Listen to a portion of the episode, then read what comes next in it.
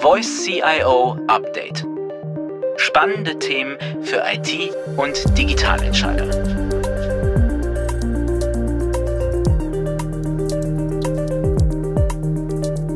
Guten Tag, liebe Zuhörer, auf zum neuen Voice CIO Update. Heute sprechen wir über die Frage, wie Führung in digitalen Zeiten und mit digitalen Mitteln funktioniert. Dazu habe ich Carsten Prieps als Gesprächspartner eingeladen. Hallo Carsten. Grüß dich, Christoph. Herzlichen Dank für die Einladung.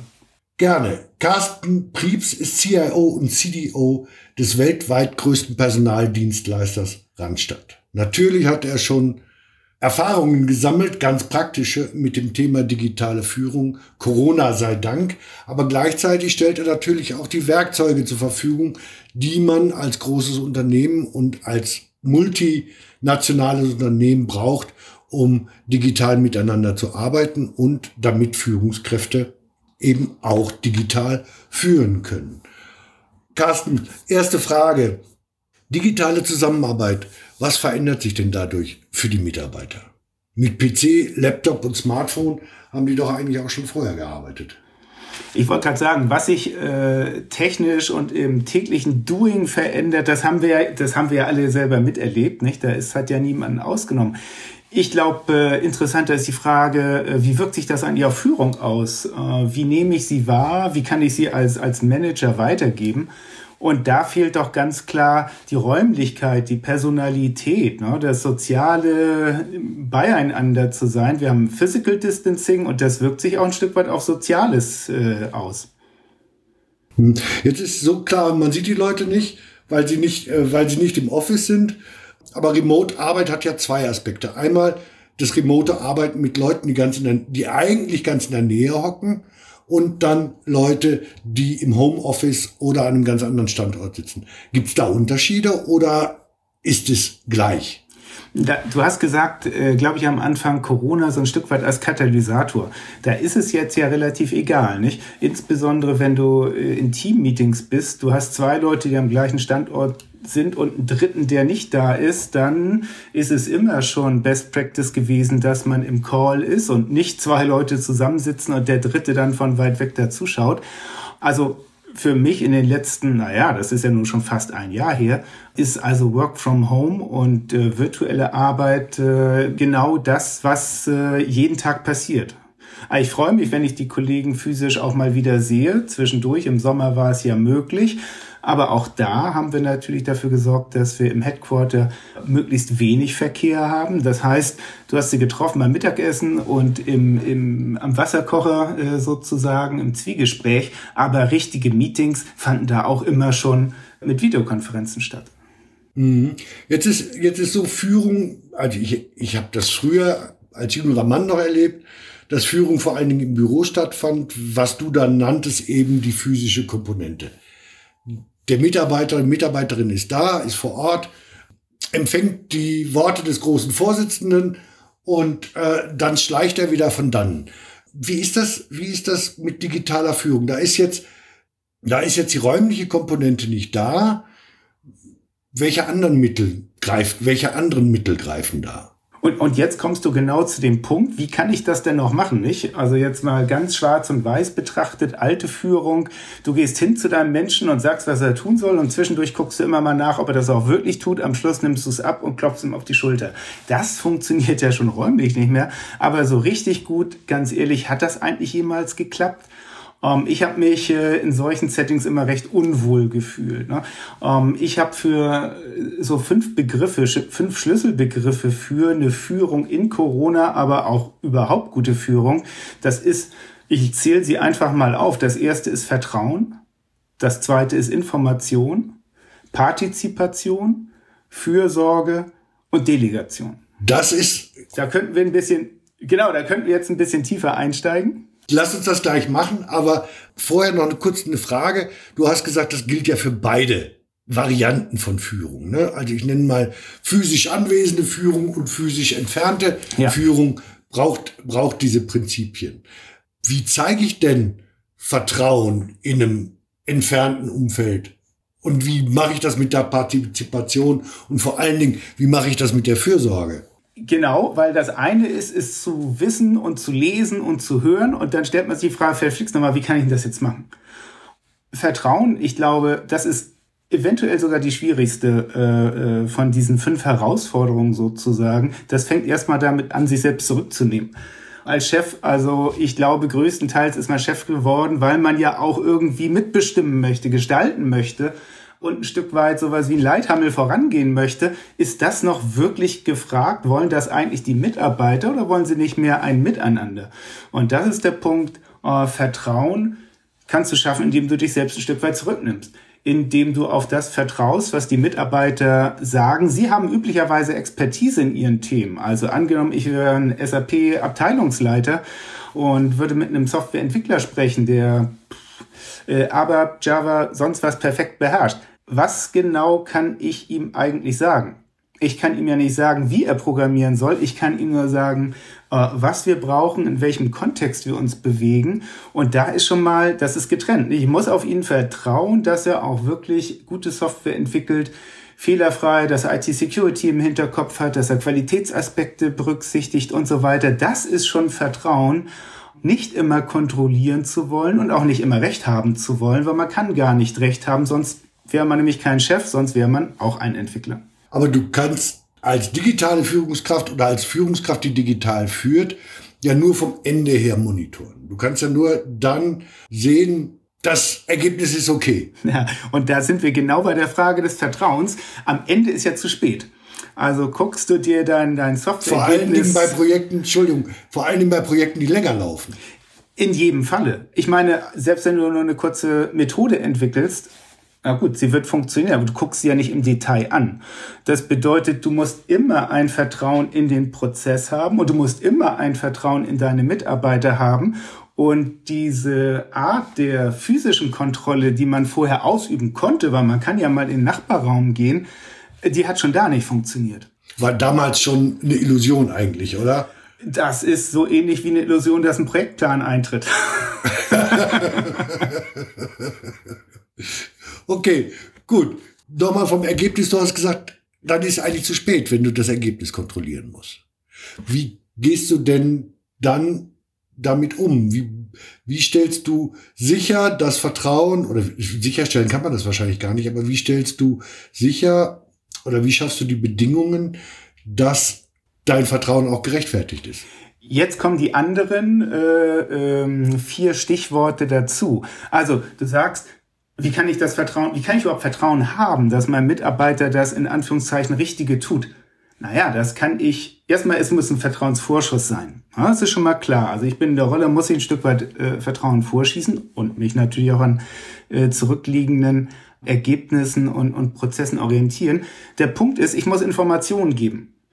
Ich muss dem Mitarbeiter das Verständnis dafür geben, was braucht das Unternehmen, was braucht die IT, was braucht der Kunde, warum ist das wichtig, was erwarte ich von ihm, in welchem regulatorischen und qualitativ äh, Qualitätsmanagement Umfeld und so weiter bewegt er sich, weil worin, worin muss ich denn Vertrauen haben? Ich muss darin Vertrauen haben, dass er die richtigen Entscheidungen trifft. Wenn du Softwareentwickler bist, triffst du alle fünf Minuten eine Entscheidung. Machst du es richtiger? Machst du es ein bisschen schludriger? Ah, fängst du diesen Fehler noch ab oder nicht? Darauf hast du keinen Einfluss. Du kannst nur dafür sorgen, dass er die Informationen hat und daraus selber eine kompetente Entscheidung ableitet.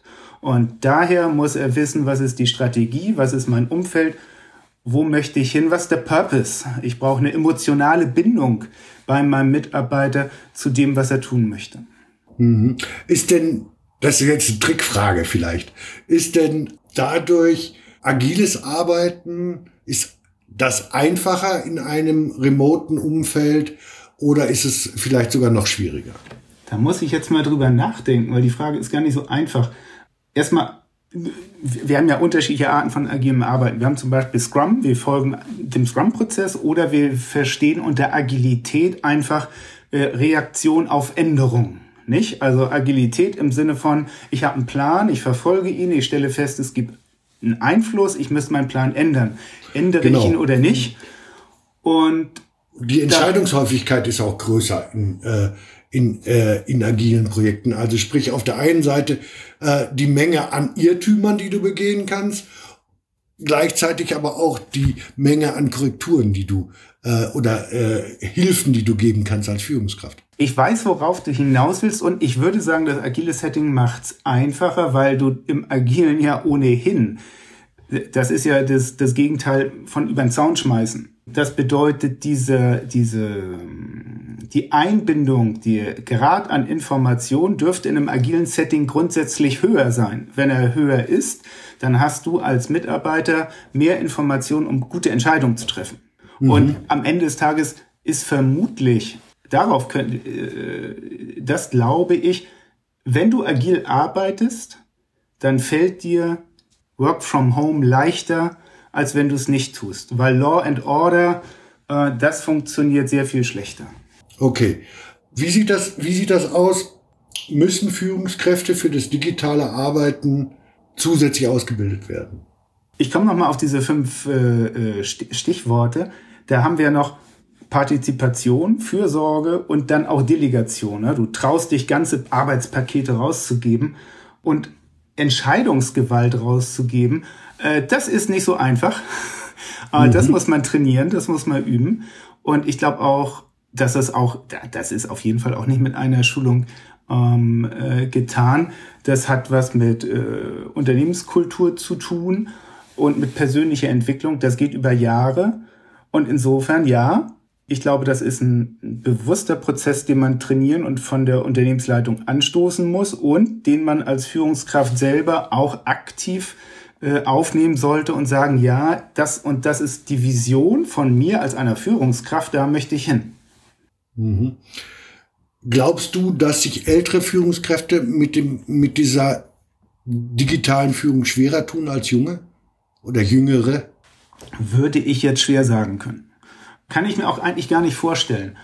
Natürlich, je länger du etwas machst, wenn du seit 20 Jahren äh, gewohnt bist, deine Mitarbeiter zu kontrollieren, ist das mehr drin. Dann ist dieser Change schwieriger.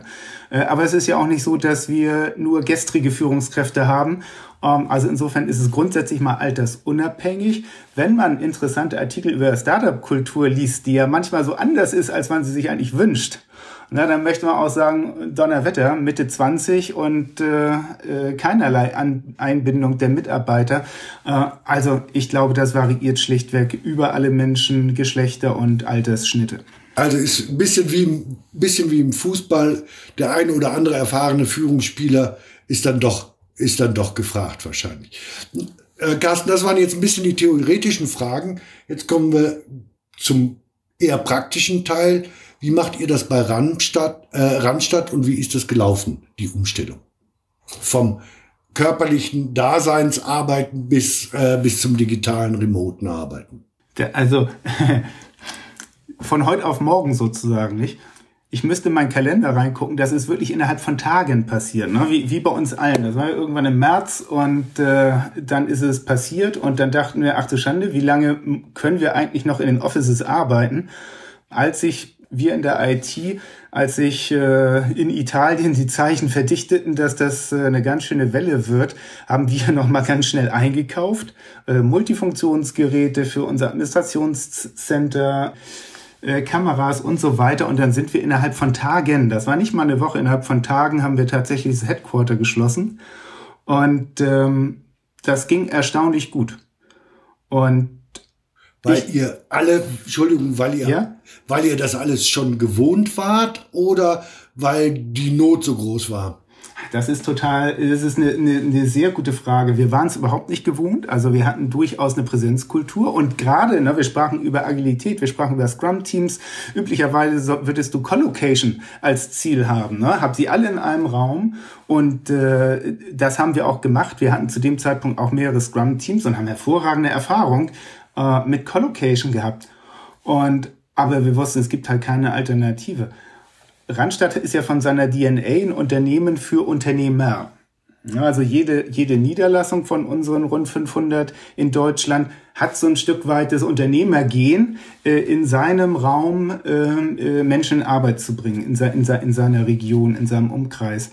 Und das ist vielleicht etwas, was mitgeholfen hat. Es war erstaunlich problemlos, es gab kein Genörgel, Matter of Fact, wir machen das. Und man muss auch sagen, wir hatten ein klein bisschen Glück. Äh, wir hatten das Projekt Future Workplace rechtzeitig geplant, um sowohl unsere Hardware-Landschaft, Software-Landschaft als auch unsere Infrastruktur zu modernisieren.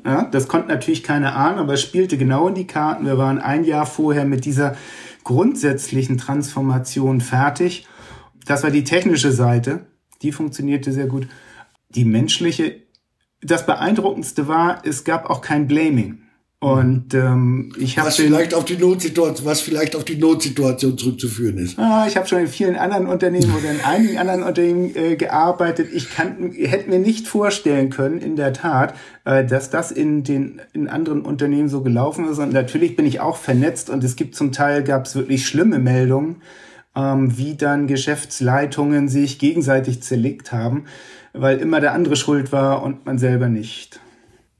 Liegt das bei euch an der Kultur oder weil es zufällig so super gelaufen ist? Das ist eine gute Frage. Also Randstadt achtet sehr stark auf seine Kultur. Ne? Und die Wurzel sind äh, der eine Unternehmer, der Fritz Goldsmeding, der es gestartet hat, das Unternehmen für Unternehmer. Ich glaube, ohne jetzt Werbung betreiben zu wollen, Randstadt achtet wirklich sehr stark auf Leadership und auf Unternehmenskultur. Und als globale Company, die bis vor einigen Jahren mehr Local for Locals gemacht hat, aber jetzt seit äh, drei, vier Jahren digital, businessmäßig wirklich zusammenwächst, das hat gepasst.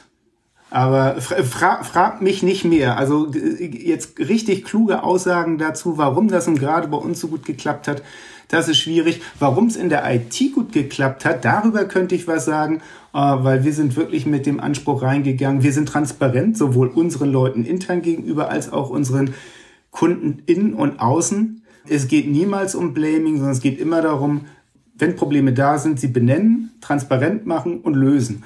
Und das ist vielleicht eine äh, zukunftsgerichtete Perspektive, die es leicht macht, auch mal mit, und ich glaube, das ist ein wichtiger Punkt, die es leicht macht, auch mal mit unvollkommenen Lösungen schon mal zu starten. Schnell agieren, kleine Schritte machen und auch die Zwischenerfolge akzeptieren und durchaus wertschätzen und feiern. Okay, äh, zu den, nochmal, nochmal zu den Führungskräften. Es gibt viele Unternehmen, gibt Studien auch dazu, wo sich Führungskräfte mit der digitalen Führung schwerer tun als die Mitarbeiter mit der digitalen Arbeit. Hat das bei euch deswegen anders funktioniert, weil ihr so stark auf Kultur achtet oder hat es gar nicht besser funktioniert? Ich glaube, es hat sehr gut funktioniert. Und ich glaube, obwohl wir in unseren Geschäftsgrundsätzen Streben nach Perfektion haben, sind wir sehr stark auf Umsetzung bedacht. Und in der Umsetzung, weißt du, wenn du was, wenn du die ersten 80 Prozent von 100 Prozent hast, dann hast du schon was umgesetzt. Das heißt, du guckst mehr, das Glas ist halb äh, voll, als ist es halb leer. Äh, warum das für Führungskräfte sicherlich schwerer fällt als für Mitarbeiter, ist ja genau der Punkt, dass du als Führungskraft ja äh, dich dahin ein Stück weit gearbeitet hast und du irgendwie denkst, wow, ich habe was erreicht. Und naja, ich bin vorne, meine Mitarbeiter oder ich bin oben, meine Mitarbeiter sind unten. Ne? Das ist eine ganz merkwürdige Sicht. Ich würde lieber von vorne und hinten sprechen. Vorne bei den Kunden da sind die Mitarbeiter. Und wenn du dir danach die Hierarchie anschaust, ist die eigentlich dafür da, äh, die Kundenfront zu unterstützen. Ja, sag mal, blöde Frage nochmal. Im digital, im digitalen, in der digitalen Zusammenarbeit wird die Führungskraft dann unwichtiger? Glaube ich nicht, gerade nicht, äh, weil wir hatten ja das Thema äh, Information. Also das heißt, du musst sehr viel mehr, du musst richtige Inhalte kommunizieren und du musst sicherlich auch viel mehr kommunizieren als vorher. Weil dieser ganze informelle Talk am, am Wasserspender ja ausfällt. Und das ist wiederum durchaus ein demokratisierender Aspekt, nicht? Es sind nicht mehr nur die gut vernetzten Mitarbeiter oder auch Führungskräfte, die Informationen haben. Wenn du es richtig machst, haben auf einmal alle äh, den gleichen Informationsstand. Das sorgt schon mal für irgendwie weniger Unterschied ähm, und für, für barrierefreiere Zusammenarbeit. Und jetzt habe ich den Faden verloren du müsstest dir nochmal äh, Ich hatte gefragt, ob ich hatte gefragt, ob Führungskräfte unwichtiger werden im, äh, in, in der digitalen Zusammenarbeit. Und du hast gesagt, nee, ist nicht so, weil Kommunikation wichtiger, wahrscheinlich noch weniger Fachlichkeit als früher, aber diese Rolle als äh, Informant und Coach wird sehr viel stärker. Genau, wir haben einmal die Information, wir haben auch die Partizipation. Partizipation heißt ja und, und Partizipation und Delegation heißt ja, du musst die Menschen aktiv mit einbeziehen. Und wer soll das aktiv machen, wenn es nicht die Führungskraft ist? Der nächste Aspekt Fürsorge. Nicht nur eine Aufgabe der Führungskraft, sondern auch innerhalb der Teams. Wir passen auf uns auf. Aber natürlich, wenn du einen Chef hast, möchtest du auch, dass du von ihm gesehen wirst. Und du möchtest auch, dass du nicht nur anhand deiner Leistung gesehen wirst, sondern auch anhand deiner Person. Gerade jetzt in Corona, es ist ja unglaublich, was Menschen da schaffen. Ähm, Vater, Mutter zu Hause und äh, noch drei Kinder, die gehomeschoolt werden. Oder der muss dann doch morgens die Frau oder auch der Mann äh, zur Arbeit fahren und du sitzt alleine mit zwei Kindern da und so weiter. Du hast dann natürlich noch Sorge über Angehörige und so weiter. Also insofern ist die Fürsorge ein super wichtiger Aspekt und, und du kannst sie auch immer wieder klein einflechten. Zum Beispiel, indem du startest äh, Team-Meetings mit einem Check-in. Wie fühlst du dich? Was hält dich davon ab, 100% dich jetzt einzubringen und was ist deine Intention? Und wenn da jemand kommt, und das haben wir natürlich, hey, weißt du was, ich bin heute Morgen total verwirrt, weil gestern ist meine Mutter positiv getestet worden, dann weißt du gleich, okay, ich mache mal ein bisschen Suche. Er ist, hm. er oder sie ist heute nicht so belastbar und außerdem ist es eine gute Sache, sich mitzuteilen. Ah, Carsten, Fürsorge ist das eine. Eine andere zentrale Aufgabe ist aber auch Bewertung. Bewertung von Ergebnissen, Karriere, Karriereförderung als Teil der Fürsorge. Wie sichtbar sind Mitarbeiter noch im digitalen Zusammenhang, wenn sie eben nicht in der Firma sind? Wie ist das mit der Wahrnehmung? Vor allen Dingen auch dann, wenn sehr stark teamorientiert gearbeitet wird. Du, du musst auf jeden Fall als Führungskraft genauer hinschauen. Allerdings die Frage nochmal, wie war es denn vorher? Dann gehst du durchs Büro und siehst jemanden schwitzen und schnell auf die Tastatur tippern. Ist er dann, ist er dann besser als jemand, der gerade denkt und ruhig ist? Also das ist schon mal die Frage, was waren eigentlich die Bewertungsmaßstäbe früher? Und wir haben auch schon vorher gesehen, dass das Ergebnis auch nicht immer unbedingt ähm, äh, der Maßstab ist. Du musst in den Prozess gucken, du musst sehen, du musst in, in den Dialog Lass mich das, ne? Ja, ja aber der, du, äh, der, ja? der Vergleich zu früher äh, gilt ja nur bedingt, ne? weil eigentlich war es ja, eigentlich weiß jeder von uns, dass früher Karriere machen und die Kriterien für Karriere nicht unbedingt rational waren. Bei einem remoten Prozess, wo du die Person eben nicht mehr schwitzen siehst vor der Tastatur, denkt man ja, dass man rationalere Argumente hat und rationalere Kriterien hat, die dann auch nachvollziehbarer sind. Ist das so oder muss sich das erst noch entwickeln? Ein sehr guter Punkt. Ich glaube, insgesamt das, das wäre der Punkt, auf den ich gekommen wäre. Du, du musst viel mehr im Dialog mit deinen Mitarbeitern sein. Und in diesem Dialog wirst du sehen, was ist eigentlich der Prozess seiner Leistungserbringung. Ich gucke jetzt auf IT, ich gucke insbesondere zum Beispiel Softwareentwickler. Was spielt der Kollege mir zurück? Merke ich, dass er ein Qualitätsbewusstsein hat? Ähm, äh, merke ich, dass er mir ein Feedback gibt ähm, äh, auf Anregungen und ähnliches? Was sind seine Ideen und so weiter? Äh, denn das ist der und du sagst es, was ist denn eigentlich das Kriterium? Ist es, wie schnell oder wie viele Methoden werden am Tag abgeliefert? Wie viele Lines of Code werden entwickelt? Schwierig, schwierig, schwierig, weil wir können weder in die Leute noch können wir in die, noch können wir in den Code reingucken, abgesehen natürlich von Profilern und ähnlichem. Ähm, ich glaube, das ist zum größten Teil wirklich noch äh, äh, Neuland. Ähm, da muss man auch weitergehen. Und ich würde empfehlen, sehr stark auf den Prozess zu achten, auf die Ambition, die jemand hat, gibt uns auch Möglichkeiten. Ne? Das heißt ja immer so schön, hire for attitude und train for skill. Ähm, so schnell wie die, wie die IT, äh, so, so kurz wie die Halbwertszeit des Wissens ist, so schnell wie die Technologien sich ändern und du eigentlich im dauerhaften äh, Weiterbildung bist, sind das Kriterien, wo du guckst, Bleibt der Mitarbeiter auf Ballhöhe? Versucht er auf Ballhöhe zu sein? Welches Angebot kann ich ihm machen? Wie kann ich ihn supporten?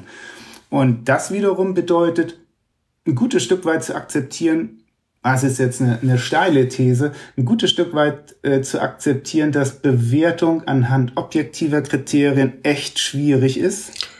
Ähm, und auch im digitalen, auch im digitalen Bereich noch nicht möglich. Ich wollte dir noch eine letzte Frage stellen, Carsten, und zwar äh, nach den Werkzeugen. Wir sprechen sehr viel über Werkzeuge zur digitalen Zusammenarbeit. Wir sprechen aber kaum über Werkzeuge zur digitalen Führung. Gibt es sowas überhaupt?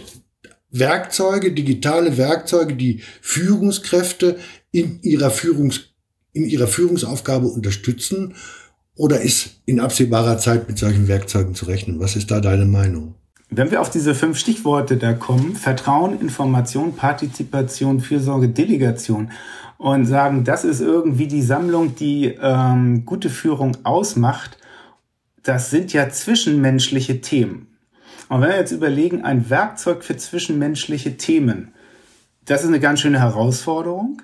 Äh, was ich beobachte, ist, dass viele Menschen viel, viel Zeit auf Dinge verwenden, die, die sie gut fühlen lassen. Zum Beispiel, wir hängen alle auf Facebook rum, wir hängen alle in Clubhouse rum, wir spielen irgendwelche Spiele, lass es äh, Farmville oder ähm, äh, andere Spiele sein können wir uns davon was abgucken?